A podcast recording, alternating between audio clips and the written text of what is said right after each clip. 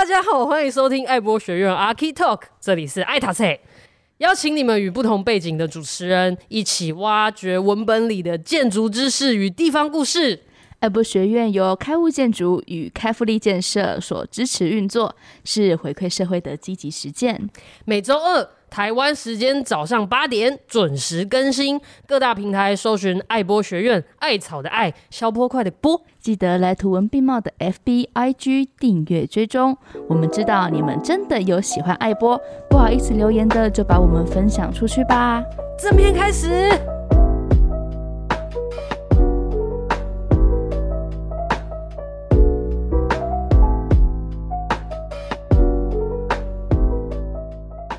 今天这本书呢，这个书名哈、哦，乐乐等哦，哦，它叫做《城市演化人：从消费文化到都市规划，从中产阶级到社会流动，从废墟到网络，人类与城市的六千年的故事》。好，坦白说，真心话。如果啊，我去逛成品的时候，然后这本书放在架上，或者是放在排行榜，uh 是我可能会略过。啊、uh 我以为这是你爱的类型。就是因为这样，就是你主动说要提，我真的是，我就是抱着那个一百万分的这个好奇。啊哈，这个这本书看起来很厚呢，哦，对啊，又硬又长呢。它、啊、它为什么会吸引你？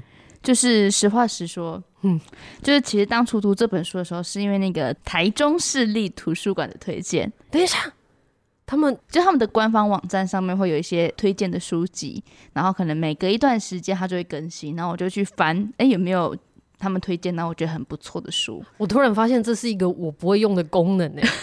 就 是就是，我好像每次都是看到一本书，然后我就直接输入，uh -huh. 直接预约。Uh -huh. 我好像很少浏览它其他的功能。你可以使用一下，它有时候推荐的书还蛮有趣的，oh. 就是或像蛮耳目一新的。OK，对，所以这本书，嗯，那主要又是因为呢，我之前也会读一些真雅各的书籍，所以对于城市啊，越是有趣或创新的见解，我就越喜欢。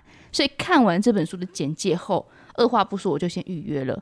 预约了之后呢，就马上跟阿飞说：“哎、欸，艾塔才要不要分享这本书？好像很不错、哦。”对啊，吓坏我了、啊。嗯，推 推荐我一本做建筑人的书，把我给吓死了。对呀、啊，我说说真的，其实你推荐之后，我就认真读嘛。拿到书之后，我就想说：“哎、欸，到底是什么书吸引一个行销背景的人？就是、嗯、就是就是要推荐我看这样。嗯”那我一看进去之后，说真的，我有一个。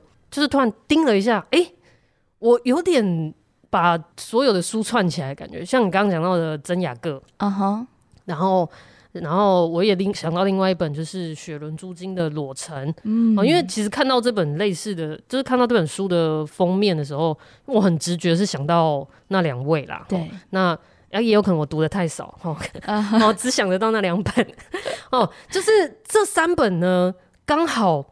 就是三本的作者刚好是三种不同的角色，是。哦，雪伦租金是社会学教授，嗯哼，哦，那真雅各他是以前是记者嘛，对，那这个这本书的作者 Monica 他是考古学家，嗯哼，所以考古学家的这个口吻啊，然后他举的例子啊，嗯、他用字遣词啊，立马就跟另外两个作者不一样，嗯，然后我读着读着也觉得说，哎、欸，这就是为什么古今中外。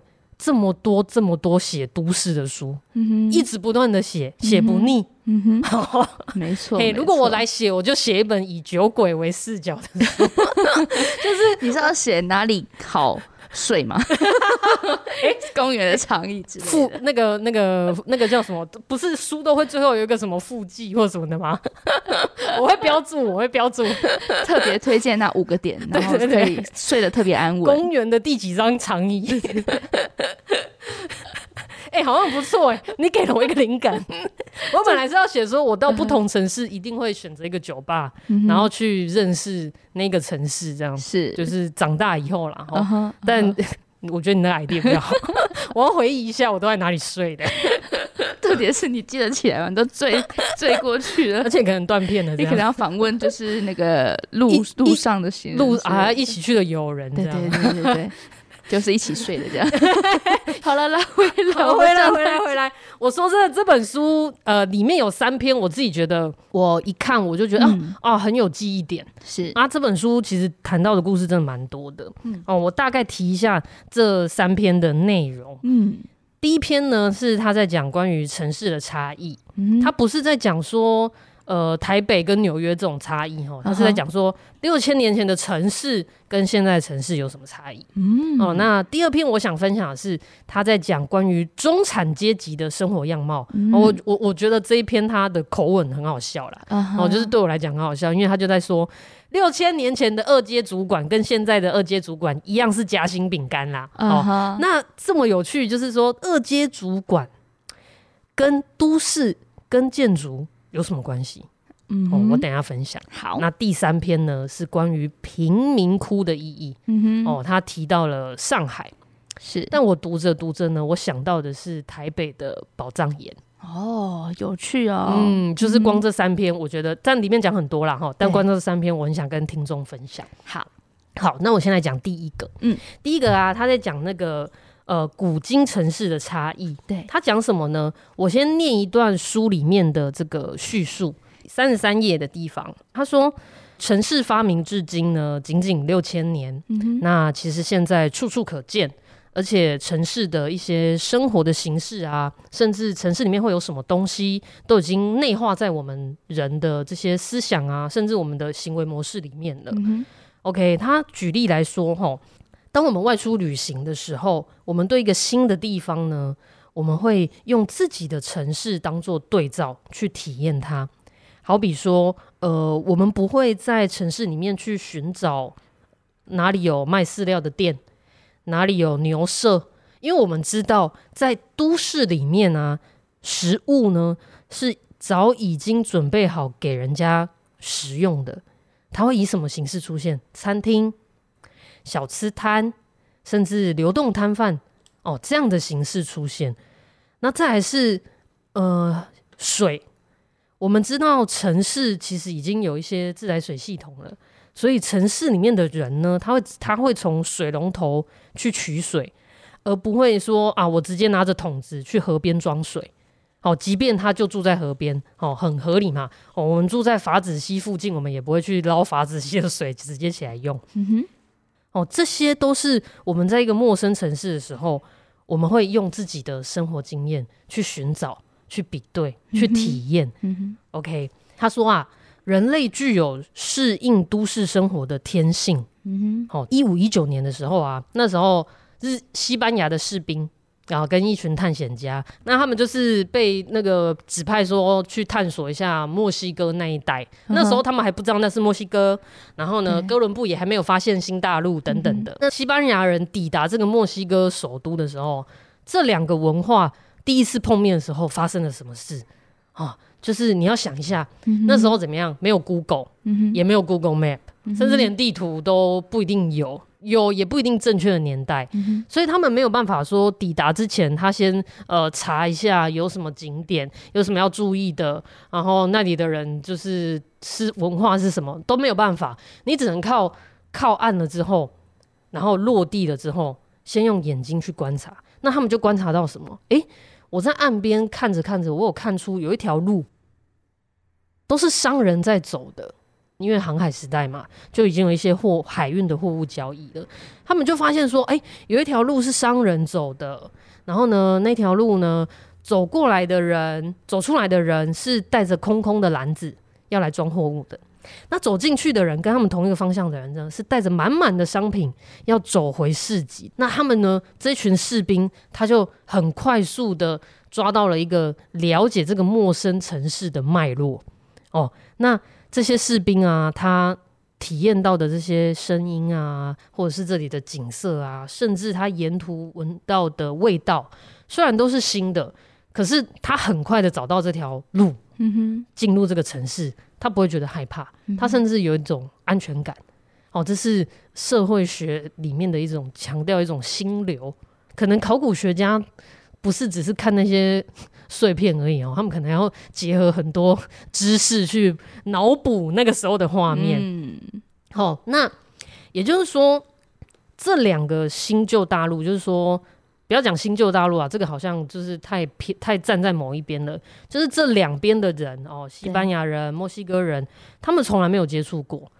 可是呢，他们两方的相遇，哦，是直接让他们就可以辨识出这里是市集，这里有买卖交易，嗯、这里有基础建设。嗯哦，就是简单来说，就是全世界的人类不约而同的哦，在呃欧洲人、亚洲人。甚至美洲人都还没有相遇的时候，大家不约而同都呃开发出一种模板，一种呃都市生活的模板。嗯哼，这都市生活模板里面有什么？有社区，嗯哼，有市场，有广场、空地，然后有标的性的建筑物，还有还有一个很重要的是，根据屋主的社会地位跟经济地位的不同。而衍生出来的不同形式的住宅，嗯哼，哦，这个都在呃六千年前的都市就已经看得到了，嗯哼，哦，大家有兴趣可以去书里面看。好，那我觉得他这章节讲到一个很有趣的，就是说，其实从六千年前呢、啊，都市就看得出来，就是权力的象征。嗯哼，我刚刚讲一些标的性的建筑物嘛，对，他说其实那些就是具有政治权力中心的建筑物，每一个文化都有，嗯、而且它一定会搭配。道路，嗯哼，好，这样讲呢，很像有一点抽象。你就想象总统府跟凯达格兰大道，uh -huh. 哦，你就想象就是我们几个，比如说中正纪念堂前面搭配的道路是什么，国父纪念馆周围的道路是什么。Uh. 那当然，它在最早期，它一定是有一种呃指向性的。Uh. 所以哈、哦，早些年呐、啊，选举的时候哈、哦，你会听到那个 台北市的候选人。会提出一些什么？我要翻转都市轴线，什么我要串联什么，然后活化都市轴线。那个都市轴线其实讲白话一点，就是一个有权力中心的一个地点或社区。Uh -huh. 然后呢，它串它的前面这条道路串联起的那些呃经过的呃。比如区域或者是地方特色，是其实就是这样而已。对，就是所以这本书它用一个很呃很他的意思就是他原本要告诉我们有什么不一样，结果发现其实没什么不一样，就是都差不多啦，都差不多，零差异这样。没错，所以你现在穿越回去也不要害怕 uh 哦，就是差不多啦哈、哦，就先去海港是不是？嘿嘿，对对对，先找到道路。对，嘿嘿嘿。好，那第二篇呢、啊？我自己就是刚刚说，我觉得很好笑，就是这个中产阶级他的生活样貌。嗯、哦，我一样来读一下关于中产阶级呀。哦，这是他的第九章哦，他在说焦虑风险的中产阶级生活。他说，假如你曾经担任过中阶管理职。就会知道，在任何复杂的大企业，你肩负最重要的功能，因为你身处在工作链的上下两端之间。上面的大老板定下方向跟愿景，那预期他们抽象的指示会变成具体的成果，而且最好快点完成哈。啊，怎么写的这么写实哈？好，那你不只呢要负责诠释他们定定的目标，还需要组织人力来完成工作。在工作之中，还要顾及他们的需求和要求。假如你管理的是业务员，你得威胁加利诱来逼他们达到业绩的目标。嗯。假如你负责管理办公室职员，你需要运用每个人的能力，知道他们的局限。又或者，哦，你监督的是呃工厂的工人啊，或原物料的供应商啊，嗯、哦，那你可能就必须要管理更庞大的都是团队。总之啊，不管你管理什么样的人员，或者是什么样等级的管理职，你有可能呢都面临一样的挑战，就是管理一个团队呢会碰上各种让人头痛的问题啊，新的员工。他可能在签约之后，你才发现他的缺点，那这就变成你个人要处理的问题。那有时候，呃，新的团队雇佣了新的人，你并不知情，你得事后想办法把他们整合进来。那假设新人表现不好，你可能解需要解雇他，那你又觉得很有压力。那这些都是公司赋予你的。我刚刚念的这些，你可能都会觉得，到底跟都市还有建筑什么关系？对啊，到底什么关系？他说很好笑。嗯哼，因为刚讲的这一切呢，是呃四千年前泥板上某一个人写下来的心情。所以，所以就是说，四千年前也一样，跟现在一样，一模一样。为何人类有进步吗？哎、欸，人类没有进步，但科技有进步。为什么呢？因为他就说，他说刚好这个中介主管啊，他就是在、嗯、他写的就是他其实在面对一个工程，是他在 handle 一个工程，然后呢，但是上面的主管呢又派他去接洽一个女技师，嗯、他就说。那个女技师也要我去接，嗯、你不知道这个现场没有我 hold 住就会垮掉吗？嗯、但是那个女技师我不去接，我又被 fire 掉，对她的为难。这从侧面印证了一件事情，就是从四千年前人类的奴性就是这样子，而且不 跨越种族的，这不是亚洲人哎、欸，是不是？是不是有一个道理在？是好，他说吼。呃，在这个古城里面啊，呃，工程师、建筑师，甚至他的专案经理，对，哦，都跟现在的人一样，他必须要，呃，他其实也有面临一些，呃，上一代的人已经盖好的建筑，嗯哼，因为以前以前那种，也应该说那个年代的一种权力象征是，你盖那么高，对不对？我把你干掉之后，我要把盖得比你更高，嗯哼，那个年代的工程师或建筑师其实也面临到一样的问题，嗯、他需要。呃，满足他上面老板想要盖得更高，对，啊，他需要面对他下面的这些工人跟技师，嗯、要如何解决这个地质的问题、气候的问题，让他真的可以盖得更高。也就是说，嗯、都市建筑有这么多的摩天大厦，一方面是为了解决居住问题，另外一方面是为了满足老板的好胜心，是这样吗？Yes。好，那为什么？哈，为什么？呃。这个二阶主管啊，或者是那种中阶主管，嗯、是 leader 加拍者，为什么你愿意做？呃，因为你想要，你要先到二阶，你才能到一阶，对不对？你不能跳阶，一步一步爬上去说跳阶的人不多，就是空降那种不多。也对，也对。其实这个这个就是当然就一样道理啊，uh 真的就是为五斗米折腰嘛。其实他的薪水真的在在几千年前也一样。这个二阶主管的薪水当然是高一点，嗯、那这衍生出什么什么有趣的现象呢？你记不记得我们那时候有说，蜡笔小新的爸爸，对，他是一个应该是一个小主管，对，好、哦，因为那个年代的呃日本，它也有一个现象，就是说，如果你当上小主管，你就要住进那种独门独院，对，或者是一户建那种，对对。对，那它是有一种是一种地位的象征，是。那这里啊，我觉得这个搞不好是所谓郊区。豪宅的诞生的开始，嗯、我自己猜想的，嗯、因为早期那个年代的都市，你就想象嘛，那个应该说管理的这种科技是没有的，对没有什么保险箱啊、门禁卡、啊，没有，嗯、没有这种东西。好，那他们赚的钱是比较多的。那有没有相对比较好的？物品一定有，比如说一个花瓶或一个水瓶，一定有比较精致的。那这些东西在呃没有很好的保护下，很容易被偷，呃被破坏。所以呢，这些中产阶级它衍生出一种生活形式，他住在市区的旁边。的郊所谓的郊区，嗯、他们愿意花多一点的通勤时间，对，来保障自己的生命财产，嗯哼，哦，甚至让自己的呃，他们会住在比较封闭式的社区，有管理员，嗯哼，然后呃，有围墙，嗯哼，哦，他们让他们希望他们住的地方这一区，它的治安是有人管理的，对。相对真的会比市区好一点，但他要多花一点时间去上班，对，哇，几千年前的都市就这样了。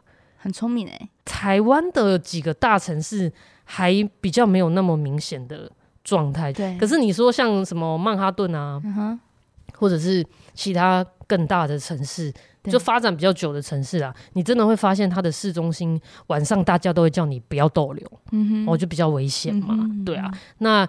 就是四千年前哦，四五千年前的城市也是这样子。嗯、那让那个中阶主管呢，他们就是发展出了这种都市旁边的郊区。对哦，原来这个考古也考古得出来。是啊，我还以为这个是现代人发明的，我真的误会。我真的想说，哎，是不是就是应该是就是人口集中了之后啊，你们就很很合合理的，慢慢的就是往外扩嘛。那、uh huh. 啊、没想对，很合理啊，六千年前也很合理。是啊，为了保障生命安全，是。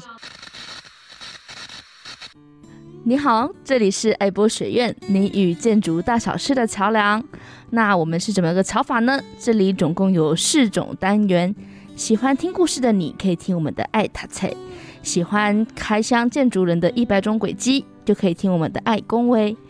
那你愿意与我们一起讨论建筑趋势与新闻议题的话，可以听我们的爱问系列。最后一个是与我们闲聊增长智慧的爱 Talk。我们是谁呢？我们是由开户建筑和开复力建设共同支持，是一个普及建筑知识的单位。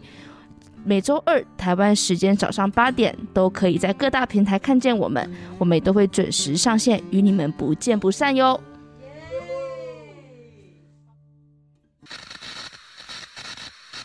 那最后一个关于贫民窟，哈，其实好。我要转换一下我的心情。你综合我前面两篇分享的，其实大概可以看到，哎、欸，这个考古学家他从嗯一个呃古代城市它权力的象征也好，形塑的这个都市的样貌，然后到呃二阶主管的生活形式，它让城市的这个层次跟它的这个范围有什么不一样？嗯、最后他们开始想要找都市里面的低端人口。嗯哼。对不对？他他看到权力的象征，看到二阶主管，他想说：“嗯、啊，那没有平民吗？Uh huh. 都没有穷人吗？”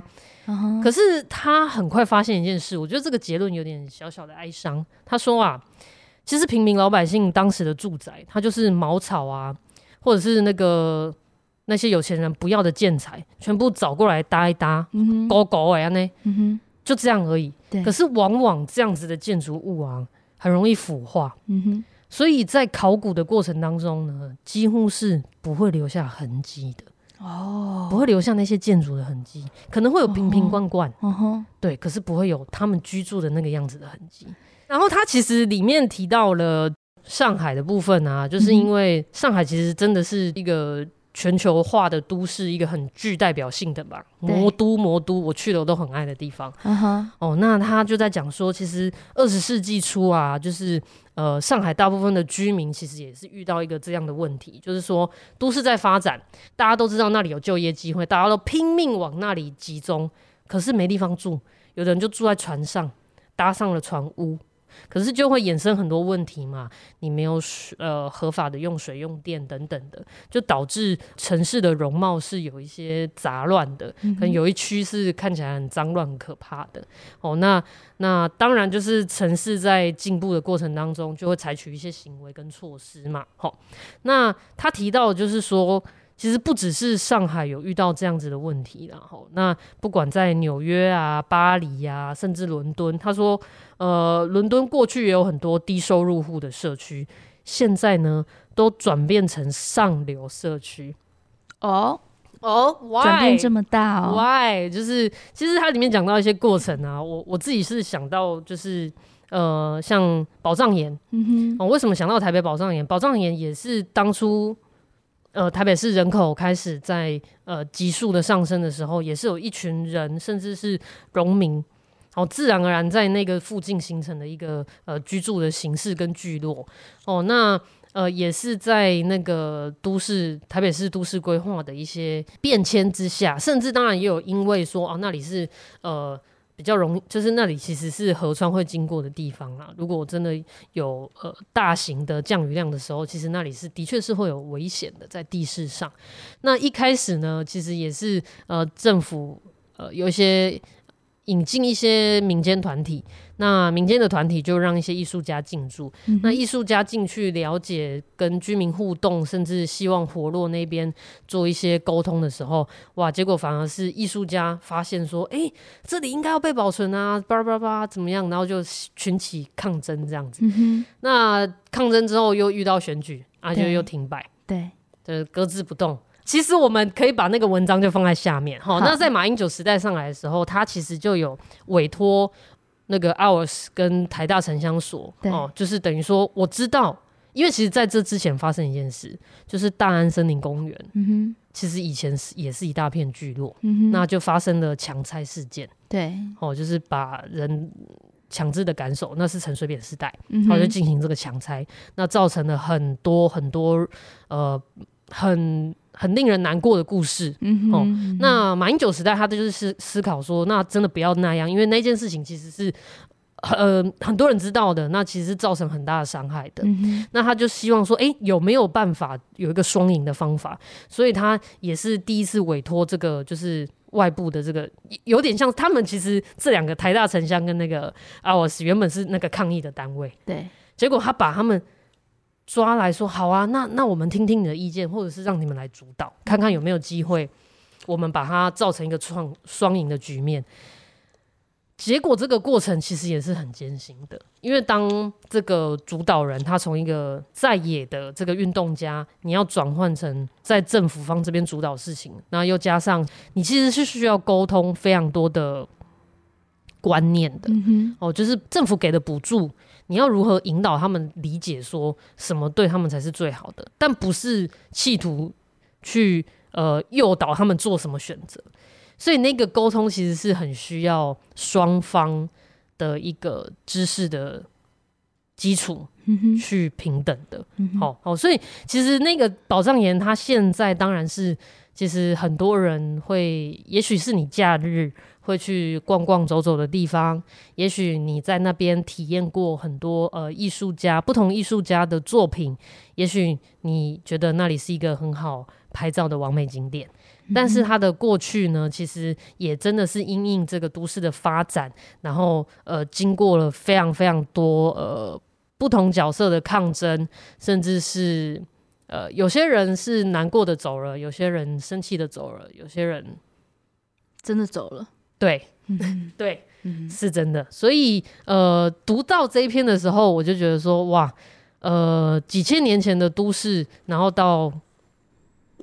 到两千年，西元两千年的这个这个城市的发展，其实一样的呃过程跟脉络，似乎呃是没有改变的。嗯哼，它好像一直在重演，一直在重演，一直在重演。嗯、对，所以我我读到这篇的时候，我是觉得哇，我就是不知道怎么讲，心里有一个默默的小小的哀伤啦。Uh 然后就是，但说真的，说真的，我也不知道，我也不知道，就是身为老百姓。我我们可以做什么？嗯、哼然后说真的，我真的我真的不知道。嗯、也许是不是一起去思考说，嗯、呃，要怎么样呃去关注政府的这些政策的的的实施哦、嗯呃，或者是当。哎、欸，搞不好我住的地方就是那种要被要被征收的，uh huh, uh huh, 对不对？对啊，因为都市的发展，这个贫民窟它是一个相对的定义嘛。对，就像都市更新嘛，对，对有更新的地方，你就变得更老啦。对啊，哦、对，啊对对，就像你就是更年轻的啊，我就是更老了。就是我们会说你是成熟，谢谢。对啊，对啊，所以嗯，就是。我觉得推荐大家看了，我觉得从从从那个考古学家的视角看到这件事情，然后我又回想了，就是那时候看到宝藏岩的一些事件，我会把那个相关的文章放在资讯栏，听众去做一些参考。有兴趣的听众可以点开我们的资讯栏哦。好啊，嗯，所以现在提到这个城市扩张的议题哦，其实我在阅读另外一本书。文化操控的时候也有相关的叙述。嗯、这本书的作者呢，他是这个纳托汤普森。他投身于艺术、政治与城市，然后呢，他是多个艺术单位的策展人，同时也是一位作家。那他在这个文化操控这本书里面，他是以艺术文化的角度，侧面讨论城市与艺术的连结。起初呢，是因为新时代科技跟资讯的进步，哦，使得旧城市的样貌和形式被改变嘛。所以这个理查·佛罗里达他在二零零二年的时候提出所谓创意阶级的理论。那这个理论在讲什么？他说，呃，他把一些高知识、高精分子，例如高科技的从业者、艺术家、音乐家，还有同性恋，会有。在他的这个理论里，他把它称为波西米亚人。Oh, oh. 然后他说，他认为呢，当城市核心区域有这样一批波西米亚人的数量达到一定程度的时候.表示这个城市的经济发展已经达到一个更高度的水平。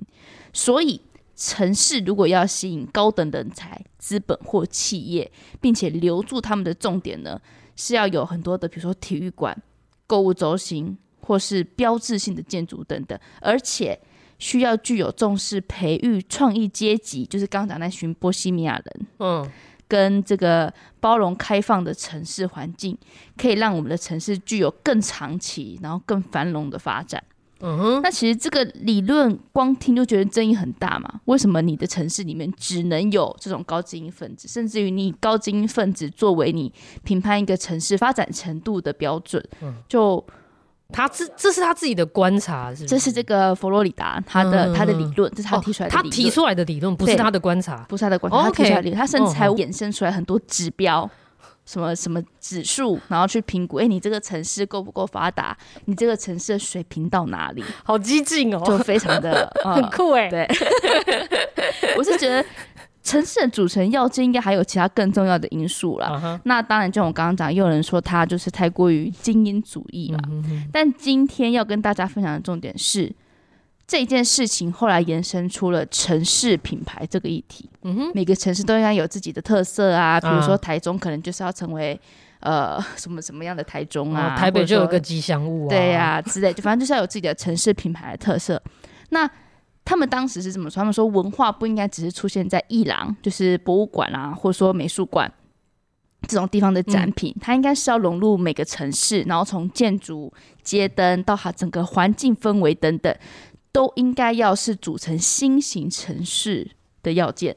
老师，我知道，啊、哈我们前几集有说那个公共艺术，是不是公共工程都要拨钱？做公共艺术有点类似，对对对，反正他一直说要打造属于当地的城市品牌的氛围。嗯、那当然，相似的理论其实在过去有不少人提出来哦。嗯、但是呢，现代城市的既有条件或是状态，使得这件事情被加速，甚至得以被加速。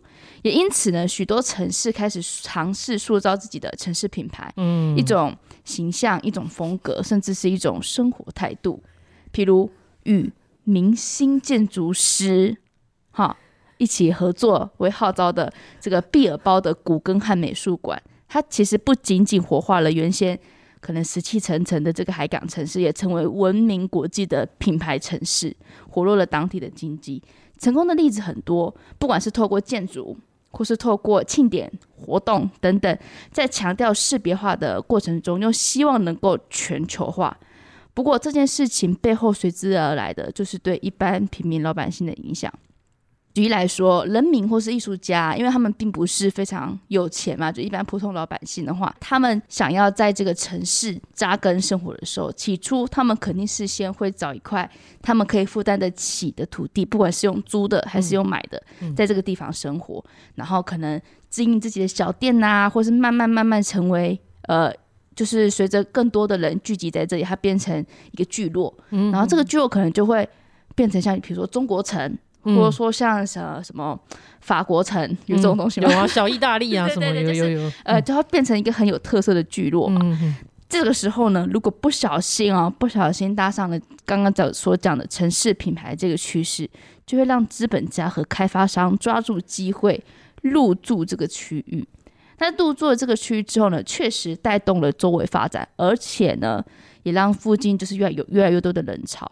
但同时，土地、物价全部都上升，可能本来住在这个地方的人，就刚刚讲那些艺术家或是老百姓，他都负担不起，他就被迫离开这个区域。也就是说，起初酝酿这一区土地的这些人被赶走，而那些中产阶级、资本家，甚至于是政府。却在享受酝酿后的甜美果实和他们的好风评，这件事情其实非常可怕。所以你们去想想，城市品牌的概念有没有可能其实是被延伸成一种由上而下的操控？讲的好听点是城市品牌，讲的难听一点，它就是在毁坏一些人的基本权利。这个问题我们留给大家思考。同时呢，我其实也非常推荐大家读这一本《文化操控》这本书。虽然说，因为里面有许多跟美国的国情啊、文化或是历史有关的内容。对美国可能比较不了解的读者们，可能会需要一多一点时间，然后去多下一点功夫，才能更理解书中所描绘的那个概念。但是你可以获得很多很多你可能以前没有想过的事情。你可能不知道战争选举、房地产、电脑，甚至是企业的展店计划等等，全部都是一一场细思极恐的无形操控。推荐给闲暇时候想看哦，原来自己是这样被影响、被操控的观众朋友们阅读哦，或者是你们可以私讯留言说那边你可以多说一点吗？这样子，然后我们就另外帮他开一集，这样可以可以没问题，哦、就是文化操控。对，哎、欸，他所以他是他是好，因为我我我听着听着很好奇啦，就是他他衍生出一些指标，可是他。他也在批评现在的城市，是不是？哦，没有批评现在城市，我我自己觉得，哦、对，是我自己觉得。OK，, okay 他就是想要城市多一点精英嘛。哦，但这这只是其中一个篇章。哦，他其实这本书的其他篇章，他有讲到说，比如说如何用战争来操控文化。嗯哼，文化的形成是为什么会形成？他说，文化最重要的就是就它的传播速度跟它的广度。嗯哼，所以当你有能力形成这件事情的时候，你就赢了。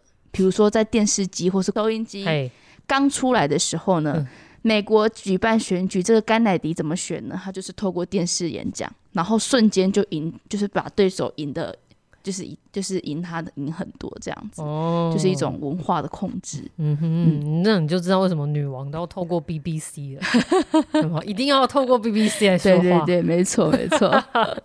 OK，所以所以这一就是这是你读这本书的时候衍生出去读的，是不是？还是你只是刚好同一个时间？呃，我是读完。就是我们今天这一集讲的这一本，然后才读文化操控的，哦、然后读完文化操控才发现，哎、欸，其实它有一些篇章的内容其实是有对有有对上，然后有连接，嗯、有呼应到啦。嗯、对对对，嗯、好，那讲回本集要跟大家分享的这本书。是。非常长的书名哦，《城市演化人》。好，要再讲一次是是，后面省略，后面省略。省略。我想分享的是其中的第八章，OK，中产阶级的魔力。哦。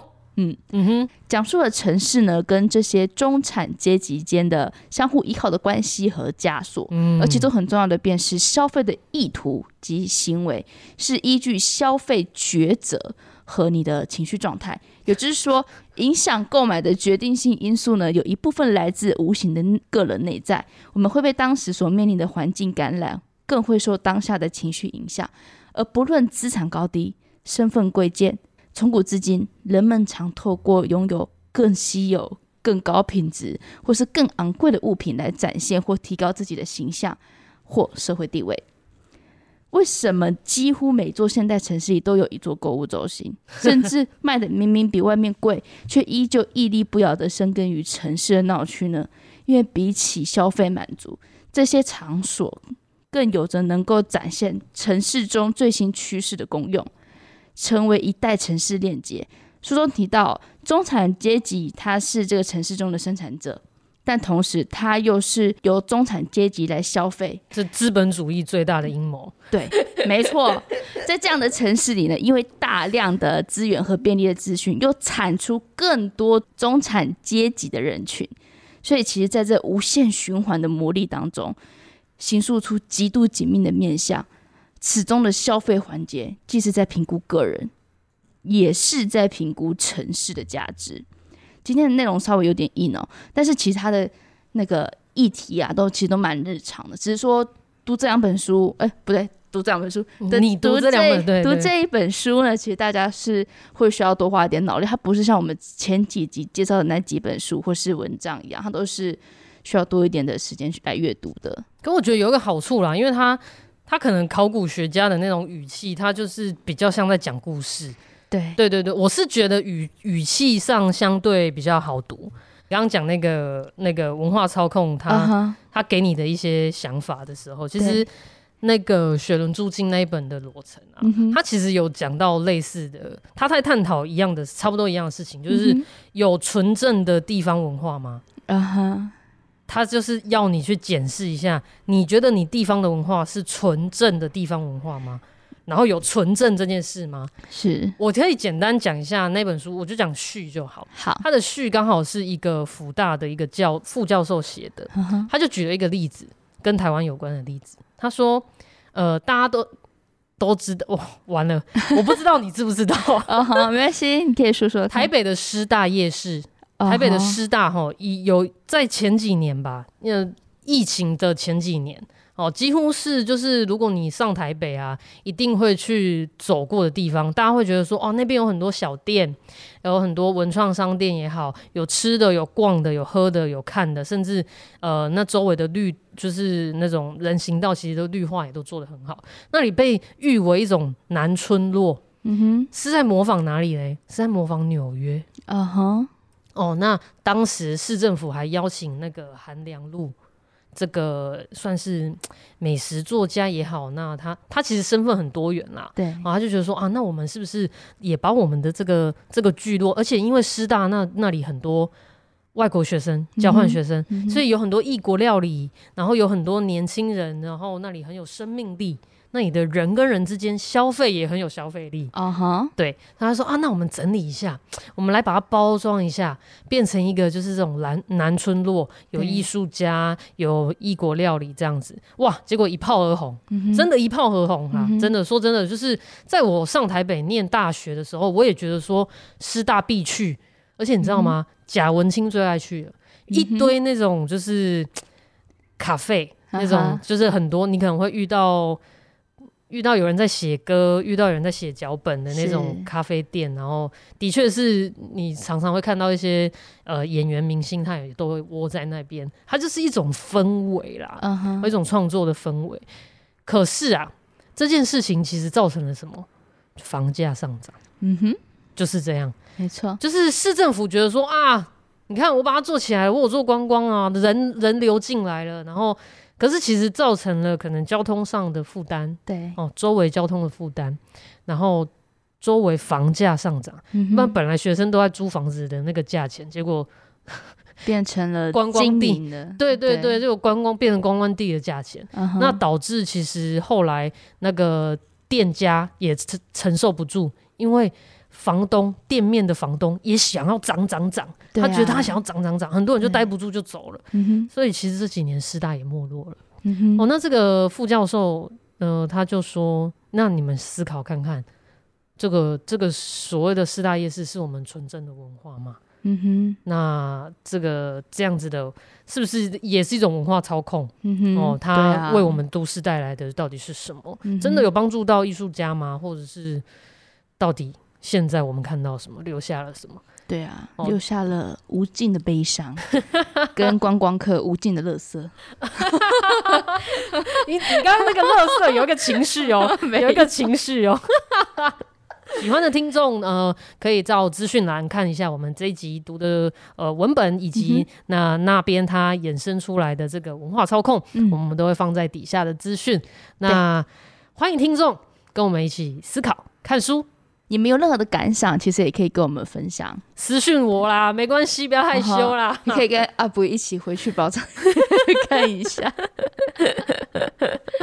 好啦，那这集就先到这边啦，我们下周见，拜拜。